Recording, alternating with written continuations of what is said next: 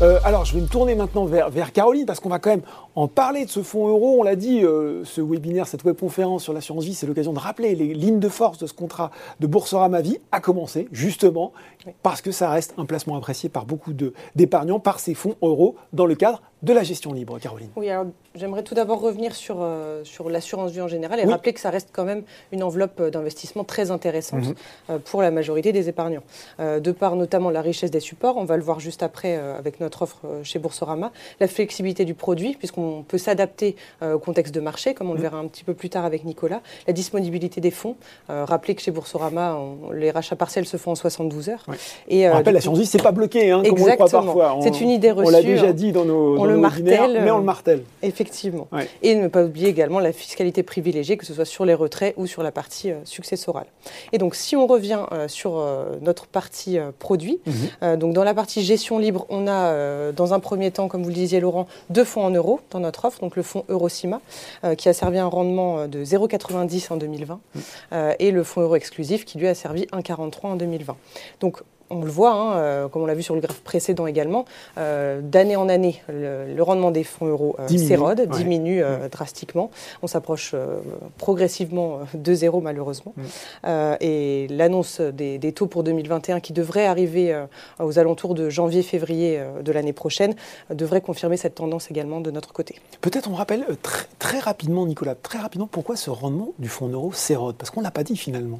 Ce fonds en euros s'érode parce que tout simplement, euh, euh, les placements qui sont faits dans le fonds euro, notamment les placements obligataires à très long terme, mhm. s'érodent.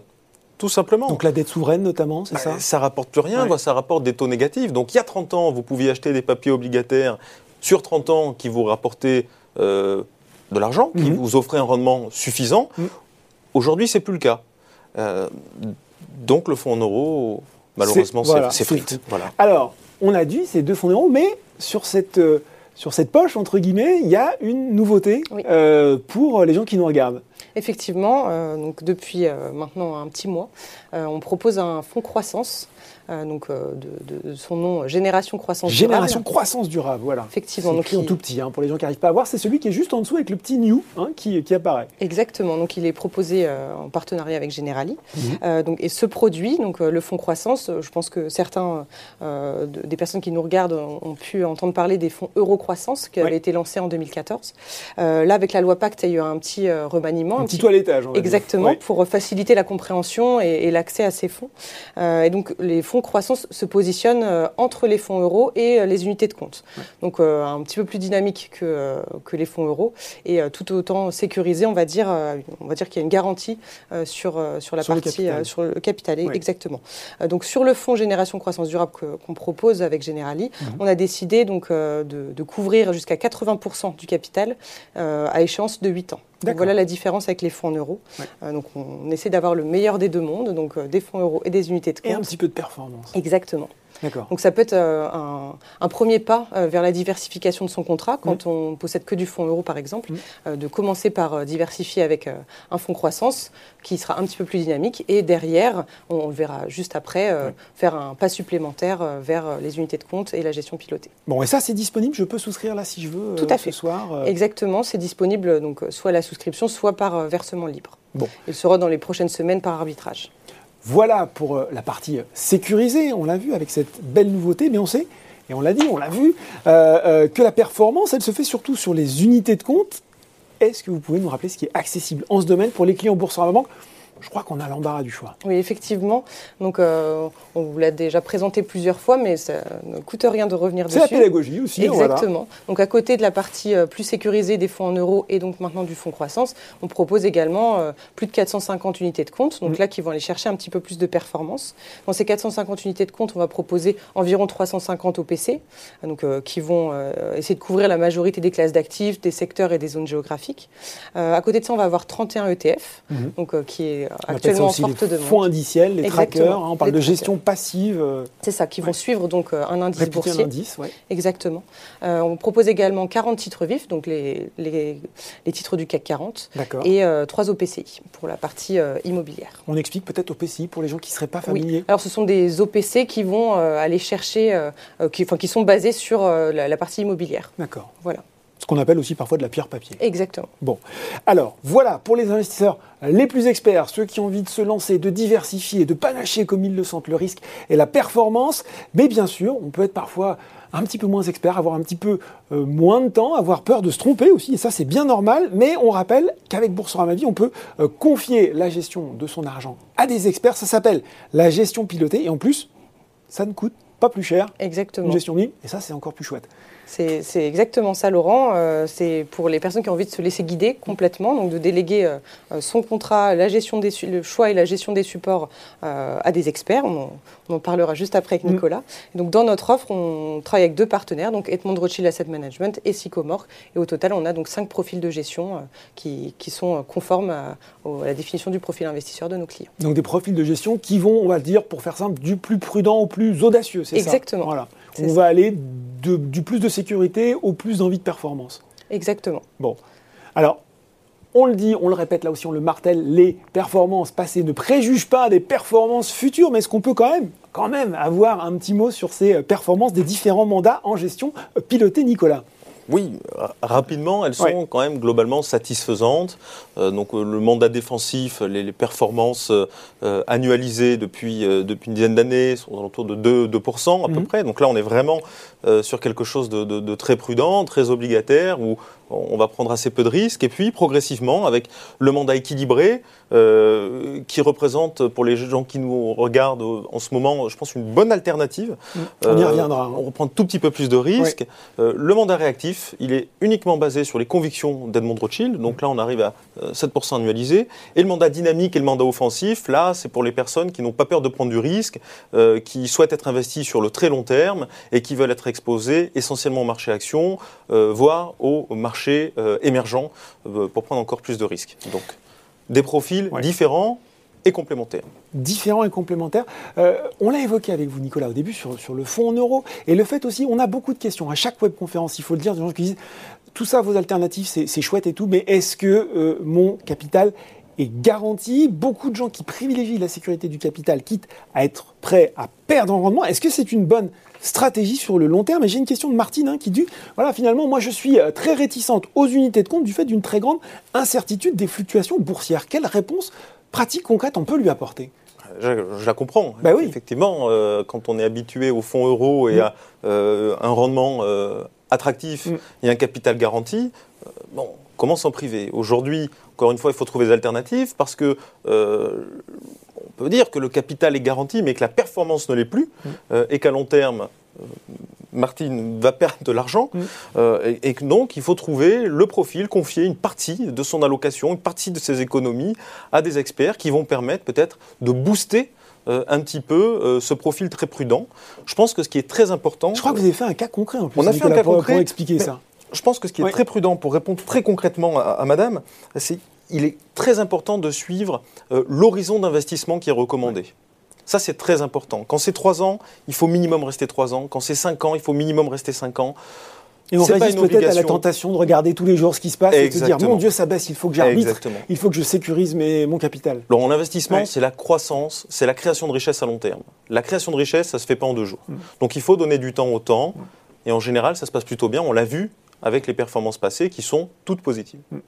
Donc effectivement, on a fait cette petite simulation. Alors expliquez-nous, Nicolas, ce qu'on voit sur cette simulation. J'insiste sur le fait que c'est une, une simulation. C'est un cas d'étude, voilà, qui donne quelques enseignements, mais effectivement, ce n'est qu'un cas d'étude. Exactement. Donc la ligne jaune euh, représente théoriquement le mhm. fonds euro sur les 10 prochaines années, en faisant l'hypothèse que le fonds euro vous rapportera 1% par an.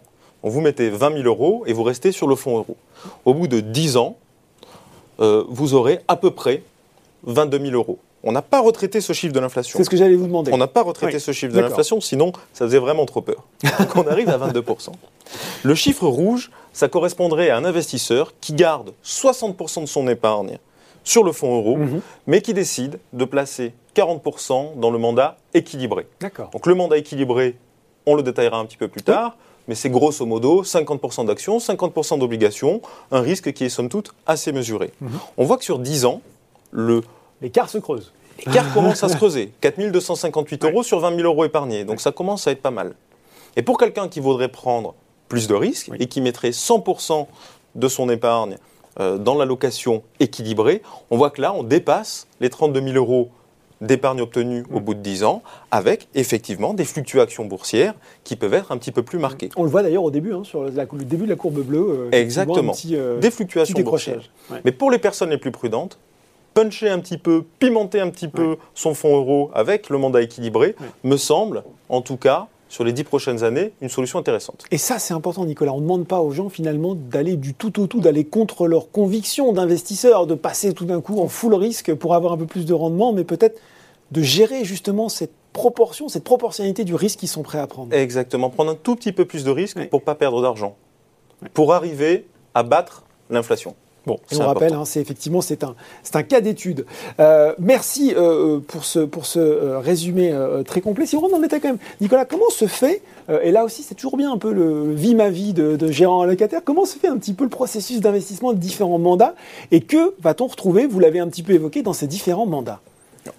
On retrouve que des produits qu'on appelle vanille. Donc il n'y a rien d'exotique, hein. il y a des actions, des obligations, et c'est essentiellement investi en OPC. Donc les OPC que vous pouvez retrouver d'ailleurs, des, fonds. Euh, voilà, des, fonds que vous pouvez retrouver euh, dans la gestion de, de, Boursorama. Donc là, vous voyez notre processus d'investissement. Donc on a des équipes qui sont très larges. Vous avez des équipes d'ingénierie financière, mmh. des équipes euh, de gestion de portefeuille, des équipes de sélection de fonds. Donc très rapidement, dans, dans, la fusée, il y a quatre briques.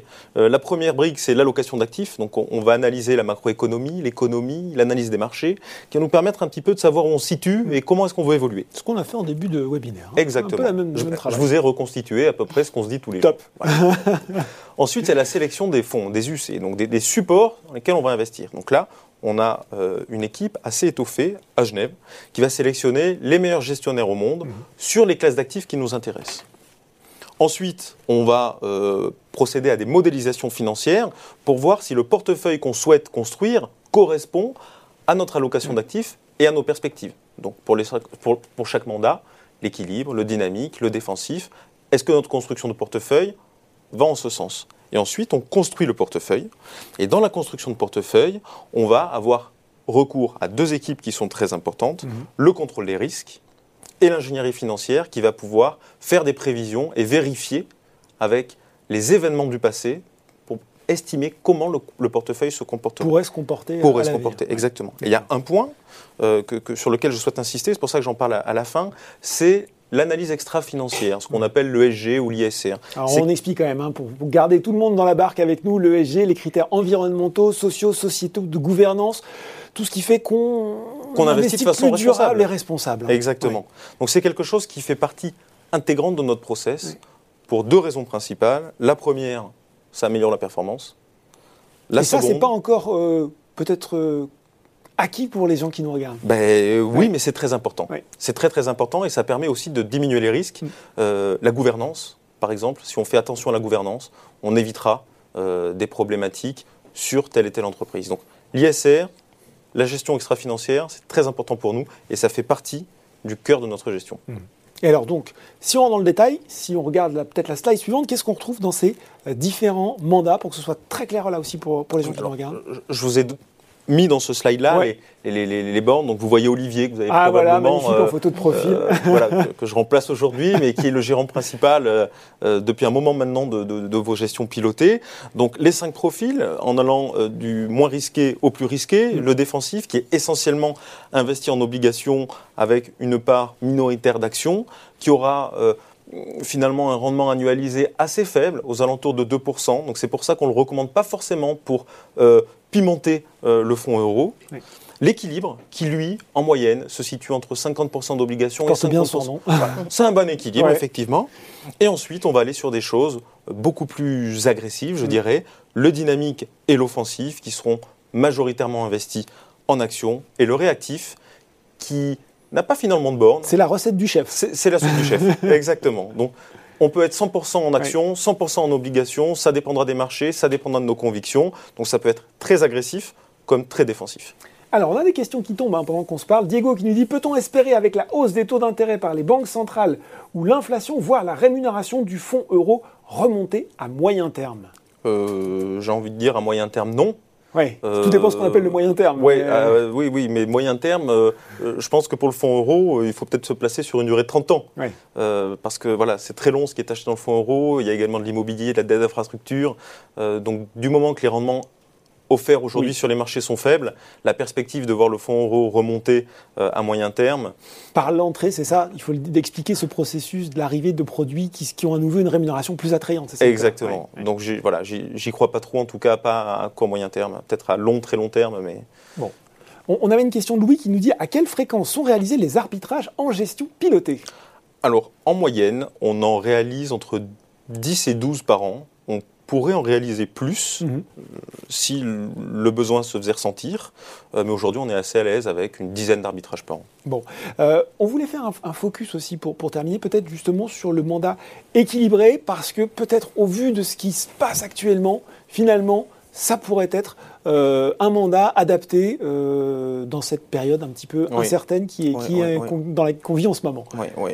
Alors, ce graphe montre vraiment l'exposition action euh, qu'on peut avoir hein, dans, le mandat équilibré, entre 30 et 70% d'actions.